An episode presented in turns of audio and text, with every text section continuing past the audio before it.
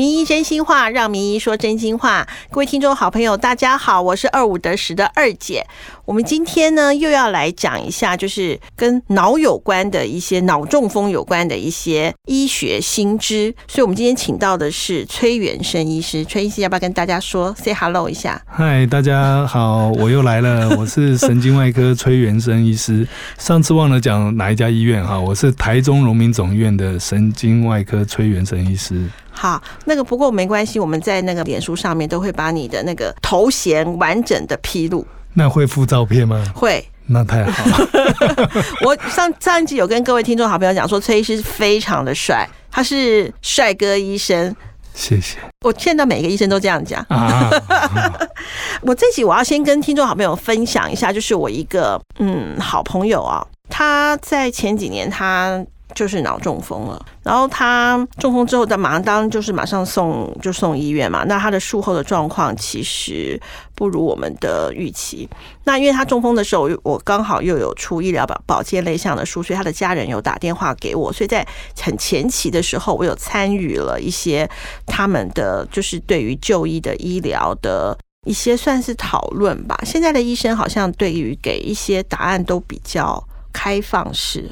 对，那这就是因为这个以往的医生的一个观念就比较父权，会讲的比较武断。那后来的这个医学教育里面比较主张的一种，就是病人自主啊，要参与决策、共享决策的一个概念啊。所以医生往往是用一个讨论的方式提供。尽量不要一个选择，是两到三个选择，分析它其中的利弊给家属。可是我们就是没有这样子的专业啊。对，有的时候会有这个困扰哈。那所以它导致了家里头有一点不开心哎。呃，那详细的背景我当然不清楚哈。不过一般如果是在急诊室的场景里面，通常家属也没有时间做第二意见的查询啊，或者是说对这个知识有办法很充分的了解。那这个时候医生当然也要适度的引导哈，尽量是说我我建议有两种方法哈，A 方案是怎么样的情况，B 方案有什么优点跟缺点。那我个人如果以我家属的，如果病患是我的家人的话，我可可能会倾向这样做哈，那你可以适度的引导嘛。我个人比较好奇，他是脑中风，却从属膝部分上去，哎。哦，那这就是现在医学比较发达。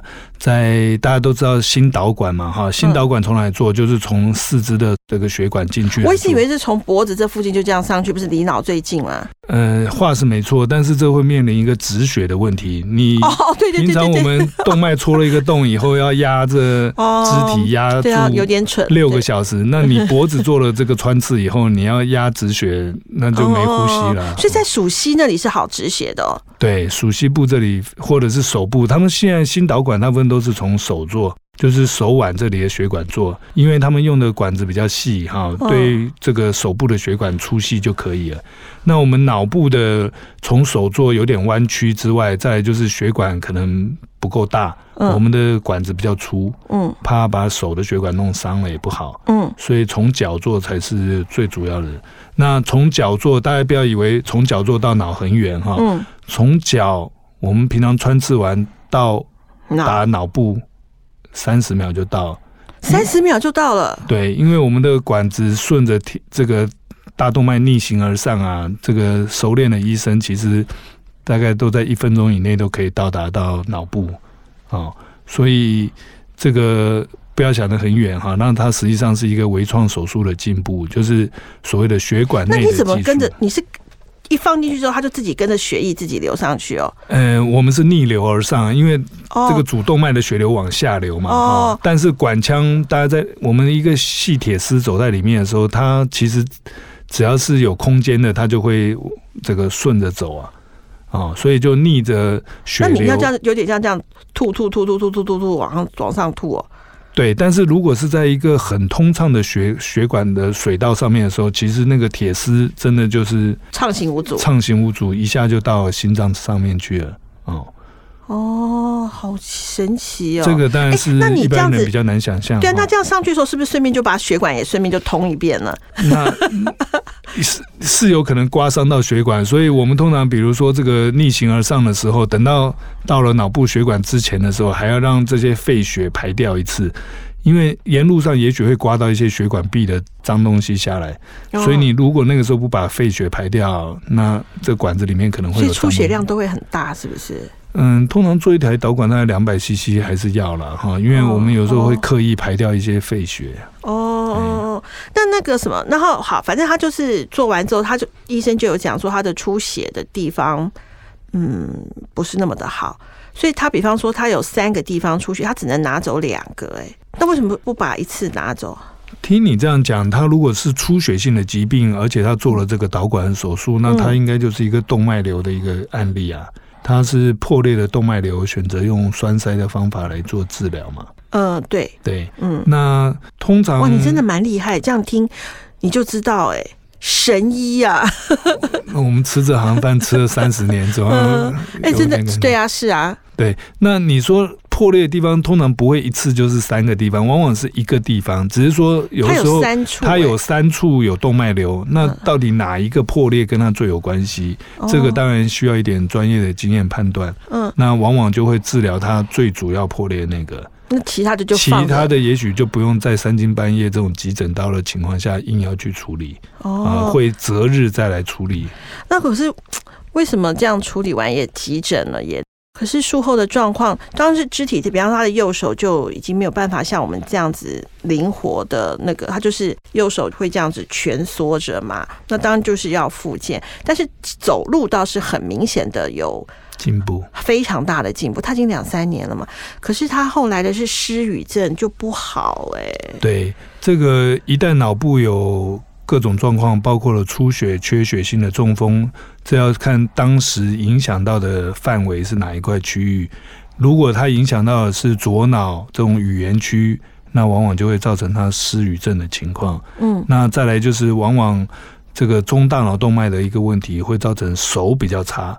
嗯哦，大部分中风都是中大脑动脉，所以很多病人都是脚恢复的还可以，嗯，那手会比较差，那就就是跟大脑的不同区域的功能有关系，哦，所以不同区域的损伤就会造成不同区域的表现，没有办法百分之百的好哈，只要走过必留下痕迹，脑有受伤啊，一定多多少少会留下一个神经功能障碍，那这个功能再怎么复健都不会好吗？有它的极限。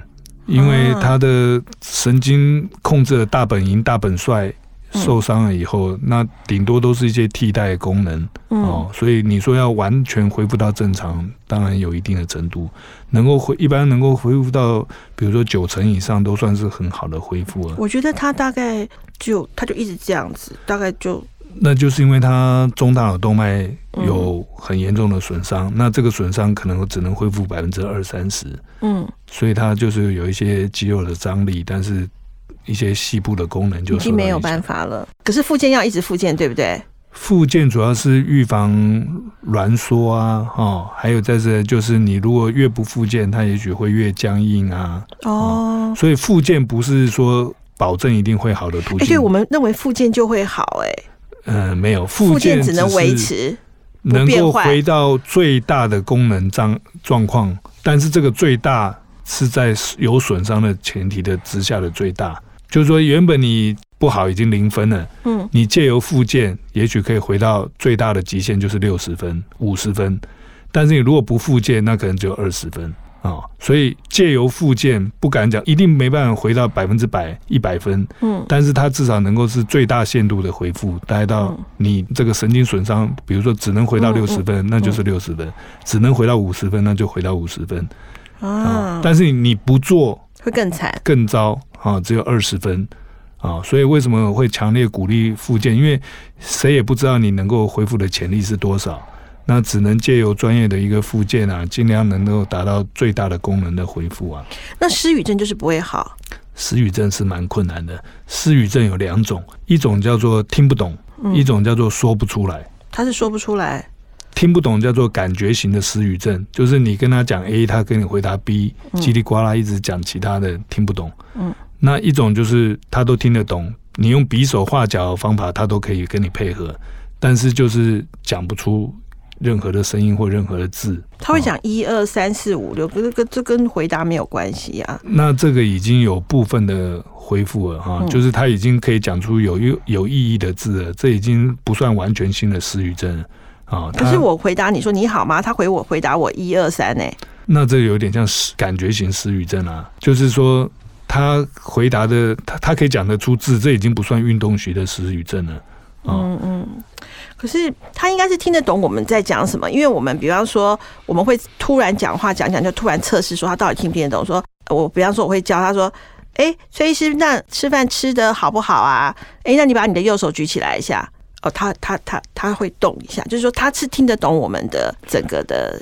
可是他讲出来的话就不是啊，这是蛮奇怪的。应该是他是一个比较不完全的，不管是感觉型或者运动型，它都是不完全啊。就是它有部分，其实其实失语症非常复杂。嗯，有的叫做命名不能，就是他什么都能讲，就是他讲不出名字。比如说你拿一支圆珠笔给他说这是干嘛的，嗯。原子笔他说不出来，嗯，但是你问他说，哎，这个是做什么功用？他说这写字啊，哦，这个他可以讲出功能来，但是他说不出那个名字来，这叫命名不能行的失语症。所以失语症有非常多种，有的是他能够接在你的话的后面，嗯，比如说你跟他说你今天吃过饭没啊？嗯，他也跟你说你今天吃过饭没啊？他能够追着你的话讲，但他讲不出其他的。话来，嗯，不过我们已经至少他的家人至少就是他算是命救回来了嘛，然后就只是失语这个部分，但是听得听是听得懂的。那讲到这里，我想要请教一下崔医师，就是像我们什么，你们一定会装很多的支架嘛？对，对不对？就是那支架到底支架也也也有很多款呢？对，那这个支架大家最耳熟能详都是心脏的支架。嗯啊，甚至很多病人都问我说：“哎，我们脑部有没有什么涂药支架、自费的支架？”对啊，对啊，对啊。所以支架的介绍有还蛮多可以讲的哈。比如说心脏的，他们一般就是叫做球囊扩张式的支架，就是这个支架是放在一个气球上面，嗯，这个气球撑开的瞬间就把支架贴在壁上了，嗯。好，那他们心脏支架都是属于这种球囊扩张式。那那个球再拿出来？对，这个扩张完以后，支架留在里面，然后这个中间的球囊就慢慢推出来。嗯，好，那再来他们的这个支架上面可能有涂药，为什么要涂药呢？就是防止那个内膜增生太厚，可以减少再狭窄的一个情况。嗯嗯嗯，这个对于比较小的血管啊，的确有这个需要，就是免得说它内膜稍微长一点点。在零点二、零点三公分的血管，也许一下就狭窄了。嗯哦，那我们脑部的大概从脖子开始算起，有所谓的颈动脉支架。嗯，那这个支架的血管就比较粗了哈，大概都从零点四到一点零公分这个范围之内。嗯，所以这个地方没有所谓的涂药支架。我们国内有四支这种颈动脉支架，四支都是健保有给付。嗯，然后都是这种没有涂药的支架，嗯，也没有所谓的涂药支架啊。那再来这种支架的特色是所谓的自开式的支架，就是刚才讲的是心脏是球囊球扩式的，就是要开球囊的时候瞬间就把支架放上去了。那颈动脉这地方不能用这种支架，因为这种支架它受到压力，它可能会扁掉。那我们脖子这是压得到的地方，嗯。对不对？你可能压着脖子，那你这放进去的支架如果扁掉就不行啊。对啊，对，所以它有弹性。颈动脉支架要有弹性，它是一种自开式的支架，就是我们准备放的时候，只要把外套慢慢打开来，嗯，慢慢往后拉开来，它那个支架自然就张开来。嗯，这叫自开式的支架，它是有弹性的。对，它自己会维持那个宽度，维维持那个宽度。嗯嗯嗯，对，所以这个是最大的不一样。那脑血管支架那就更少了哈，因为脑血管支架其实在前几年才稍微觉得说它的好处大于坏处。嗯，在更早之前做的研究都是说坏处大于好处。嗯嗯，所以也就是因为这原因，今年很可能会通过 FDA 唯一通过的一支颅内支架，台湾终于要给付了。之前我们每次放这种颅内支架。要病人自己花十五万的时候，我们自己压力也很大。嗯，因为全身的血管支架健保都付钱，为什么唯独脑部的这么危险的支架健保不付钱？为什么？不晓得，他就说。因为早期的文献没有完全支持，所以他就不给付。其实给付跟临床这个有没有疗效，其实没有完全画上等号。嗯，因为所谓的疗效不够明确，那也许是有的个案不适合。嗯嗯，所以你硬做当然不对。但是这个支架一定有特别需要的病患，他唯一的解决之道，也许就是放这个支架。嗯嗯，所以这种案例，你说这样就不给付，有点怪。啊，所以我们以前做的时候，要病人花十五万，然后做的过程还很危险，有可能把病人搞到中风，那所以我们就觉得压力很大 啊。这个就觉得也替这些病人不舍，就想说，为什么他要冒很大危险，还还还要自己花钱，中风了还要缴钱啊？所以经过一番努力之后，今年终于会通过啊，健保局已经在研拟这个价钱了。对，哎，那哎，那个崔医师，我想请教一下，像那个。如果今天这个病人得用刚刚你说的那个颅内支架，可是他没有十五万怎么办？这就很为难哈，因为如果你说硬是没有，当然医生也很难帮助这病人。那你说一定要便宜一点的，比如说用心脏两万块，刚才那种球扩式的支架替代装到脑里面。对，早期也我们也有这样做过哈，但是这种支架是比较硬的。嗯，所以你在瞬间把那个气球撑开的时候，也有可能把脑血管撑破，哦，嗯，所以我们后来就比较觉得说安全为重，嗯，所以原则上尽量不要用这种比较危险的方式。那你说实在没有金钱这方面的问题，你就帮他付了，那当然也有困难，但是实际上。大家我应该有社会局吧？社会局应该会介入吧？其实我们临床上可能有一些潜在的一些补助，大家是不知道的哈。就像我们也曾经有病人拿一张那个，他跟领长领了一张那个补助的单子。嗯，只要那个领长拿那张单子，这等于是各个县市的一个嗯。给付的福利了哈。他拿一张那个很简单的单子来，要我们帮他写上一些东西，他其实就可以得到补助哎。哦，那可能反正就是，如果说应该都会有一些社会局会介入啦，因为就是各县市有他的一笔经费，那这个很可能要透过李领长啊，他可以做这方面的申请。因为像脑中，像如果说脑中风的话，基本上你的病患应该年纪都比较长，对不对？年纪轻的，年纪长的居多，而且男生居多，对不对？对。所以说，如果家里头有状况的话，也都是我们比较年轻的去。帮他申请一些补助嘛，小孩可能就可以上网去查一下。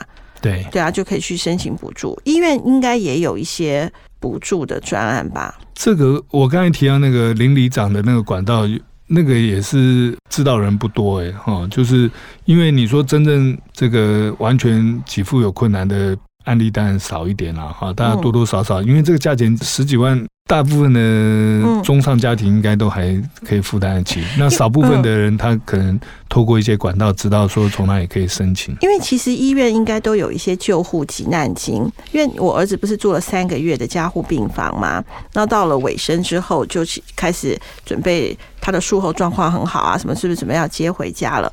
我觉得我那时候我是在新店的更新医院啦，呃，从我们住进加护病房开始就有人蛮关心我们的。是看他的状况，因为他状况一直不是很好嘛。那后来比较稳定，可以回去时候，到后来我们开始要结账的时候，其实我还有点紧张，说哇塞，你想住了三个月的加护病房，想说那个费用一定是非常相当的惊人。诶，就他们那个呃，就会有那个是。更新医院自己的有志工啊，志工就就来问我说有没有宗教团体的志工哈？呃，应该是就问我说有没有在医医药费上面的一些就是困难。那后来我知道医药费之后，我想说哦，好，我是可以的啦。我说没关系，我可以。那所以这个就因为那个时候已经有健保了，所以没有健保就会很恐怖。嗯，对对对，那时候已经有健保了。我想也是因为他的状况一定是符合重大伤病，所以他很多。百分之十的部分负担都不用，你真的是非常的厉害。他第一个月领重大伤病卡，第二个月就没有了，所以说他有部分负担是不用付的。对。对对对对，就会减轻一定的程度。对对对，然后那个，因为他们本身可能是宗教的，就是天主教医院嘛，那再加上他的状况确实是非常的特殊，因为他出生的时候只有八百公克，所以 这这应该不会害到他们吧？就是他们有些很多的检查，比方说，假设说照超音波是要钱的，好几次几次，那比方说这个 A 小朋友照照完之后，就顺便帮我儿子照一照，就没有算在。医疗给付里面。你你大概了解我的意思吗？就是他可能有一些，反正就是给我们一些方便，因为他那时候他有一就是脑子那时候出血的时候，他的状况非常非常的不好，嗯，所以要做蛮多检查的。我记得那时候，嗯，他那时候为了要帮我省钱。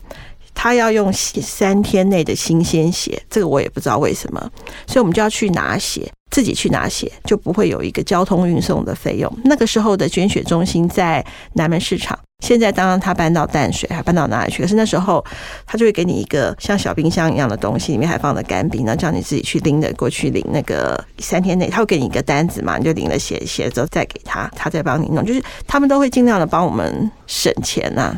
嗯，那这个跟新院做的非常好。我我觉得其实荣总一定有，那各医院都有一些基金会啊，或者一些，当然是最好不要遇到这样子的啦，对啊，因为脑中风的通常病人的年纪通常都会比较年长嘛。我为什么会提到？因为我最近我周围有一些朋友的父亲，好或者是母亲，刚好身体都出了一些状况，然后你就会发现说，有些他们可能是用标靶药物是自费的，有一些可能就没有那么宽裕。就会觉得啊，真的是可怜。所以你刚刚讲到的那个健康检查，我们真的是要好好的关心一下自己的身体。不过台湾的健保真的非常的好了哈，嗯，这个大部分民众都有接受到这个覆盖的照顾哈。那就像我们跟其他国家的医生做交流的时候，就像大陆我们也看过，他们就说，哎，这个钱用光了，好，那就可以叫他出院了哈。这个。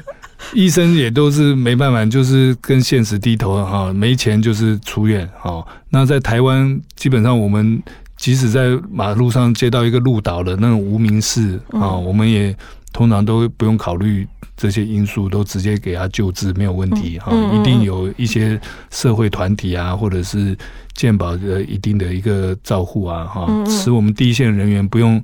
一开始就考虑钱的因素，对，这真的是很棒。我们台湾的健保真的是，哎，那崔医师，我想要问问看，就是你在行医三十多年来，有没有什么比较让你难忘的？五分钟让你讲，爱慕的不能讲，因为你你也不愿意讲。五分钟讲一下比较难忘的。难忘的，难忘，就像我在曾经在 FB 上有 po 过了一个很特殊的案例啊，哦，就是有一个二十七岁的男性。哦，好年轻哦！那他刚送来我们医院的时候，他是从高处跌落，那当时又有一点头部受伤，然后又有一点颈部受伤，那都还在。查他到底哪里的问题哈？他已经昏迷了吗？意识不完全清楚哈。那这种时候有时候非常难评估哈。那当时也许我们神经外科会认为说也要顾到脑部，所以就帮他先进行一个脑压监测器的一个手术啊，就是先来看看植入一个脑压监测，万一他有什么变化的时候才会早点知道哈。嗯。结果呢，这个手术完之后啊，发现他这个四肢动得更差哦。那那时候就怀疑是一个颈椎的颈髓的损伤，可见他当时受伤可能包含了两个地方，就头跟颈髓都有受伤哦。嗯，那这时候他是自杀吗？没有没有没有，他是工作衰落。哎呦，那我们也是赶快帮他做了颈部的手术啊，但是他就恢复的很差，就是有点四肢全瘫的那个味道啊。那在加护病房住了一阵子，然后住了久了，就会面临说可不可以自己呼吸啊？那不能自己呼吸，就要做气切啊。嗯，那他也做了气切哈。那做气切就不能讲话了。那很特别是，这个病人的爸爸本身在台东，然后也有癌症，所以也没办法照顾他。那唯一是在旁边陪的就是他这个女朋友，反正这个名字假的没关系。好，这个小荣。那这个小荣呢，这个。除了不离不弃之外呢，在他在呼吸病房的这段时间啊，还请了那个户政事务所的人来床边证婚，结婚了，她还嫁给了这个爱情真伟大，这个是很难得很难得的情操哈，嗯，就是男朋友。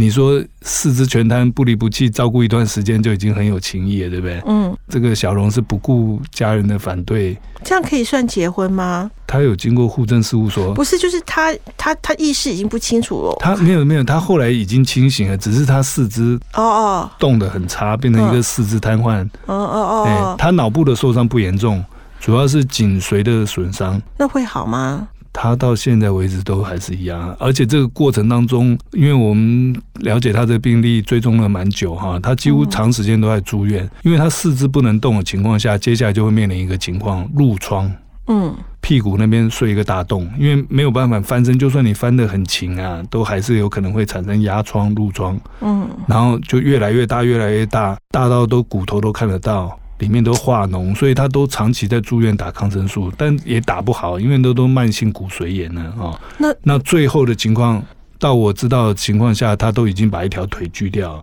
骨髓炎太严重了啊，都把一条腿锯掉。嗯，所以他变成少了一条腿，然后四肢动得很差。嗯，现在变三肢了，三肢就不太动嘛。哎，他那个有保险吗？他们这种这么年轻的工伤，往往。大概也没有办法有很好的保险。嗯嗯。那现在这个他们两个在各家医院这个辗转了治疗了好几年哈，那目前稍微病情比较稳定。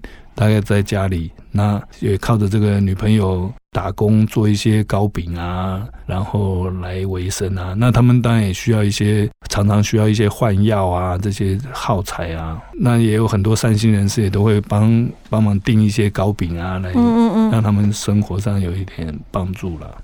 那这个案例真的很特别哈，这个你这个案例是他的爱情打动了你。我本来你要分享，因为你每次都在你的脸书上分享一个什么你的血管怎么打通，它原本是塞住的，你是怎么样用？我们通常都是分，通常都分享的比较理性一点东西，感性的东西很少哈。那这个是太特别，这个对啊。不过我觉得真的是一个。不容易哎，真的是不容易。就像你讲的，是已经瘫痪了，他还愿意这样的分享，真的是不容易。那本来想暗自想说你会分享一个比较惊爆的，原来你分享一个这么温馨的。你怎么好像眼眶有点湿湿的？没有，但倒是不会。我们都已经身经身经百战了，不会。因为我我只是觉得说他真是不容易。对对对，他真的是很不容易。好啊，今天分享到这边，那崔医师有没有什么要特别呼吁，让我们听众好朋友知道的呢？你要再分享一下你的举手微笑说你好吗？好，那我们这个做脑中风的医生，其实非常关心，这就是脑中风的预防的推广哈。那现在这个早期的口诀叫做 B E F A S T 哈，就是一种。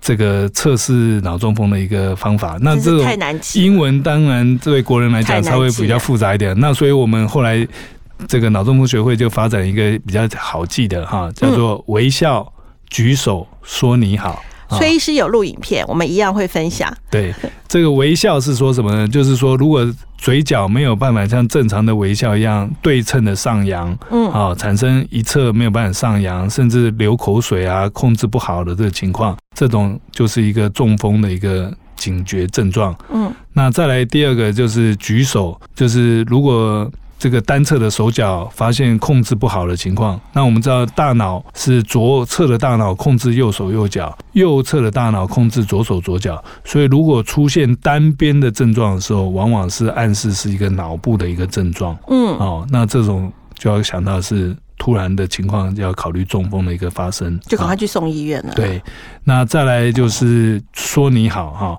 当脑部受功能受到影响的时候，也许会以失语症来表现，那就是讲不出话来，或者突然变得听不懂啊，或者讲话变得很含糊啊，那这也都是暗示是一个脑部的一个突发的一个紧急状况。如果有以上这三个情况的时候，一定要趁着黄金三小时啊，尽速送到医院。请医院来做鉴定。如果真的是一个大血管的堵塞的时候，这时候也许可以紧急的打一个化血针啊，或者做一些导管的取栓，可以把这个血栓赶快拿掉啊，那病人会有比较高的一个复原的机会。所以这就是我们推广这个脑中风要大家全民都要注意的一个运动运动口语。你刚讲到化血针是真的有这个东西哦？有啊，就是哦，不是你自己胡诌的，不是不是。那个听起来好像很神效一样哎。这个化血针就是一种静脉溶栓的药物哦，打了以后，全身的血管里面的血液会变得比较不容易粘稠哦，那甚至已经形成血栓会化掉。哎，那我们没事也可以打一下，不是就那打这个针也有出血的风险，所以非必要不要乱打哦。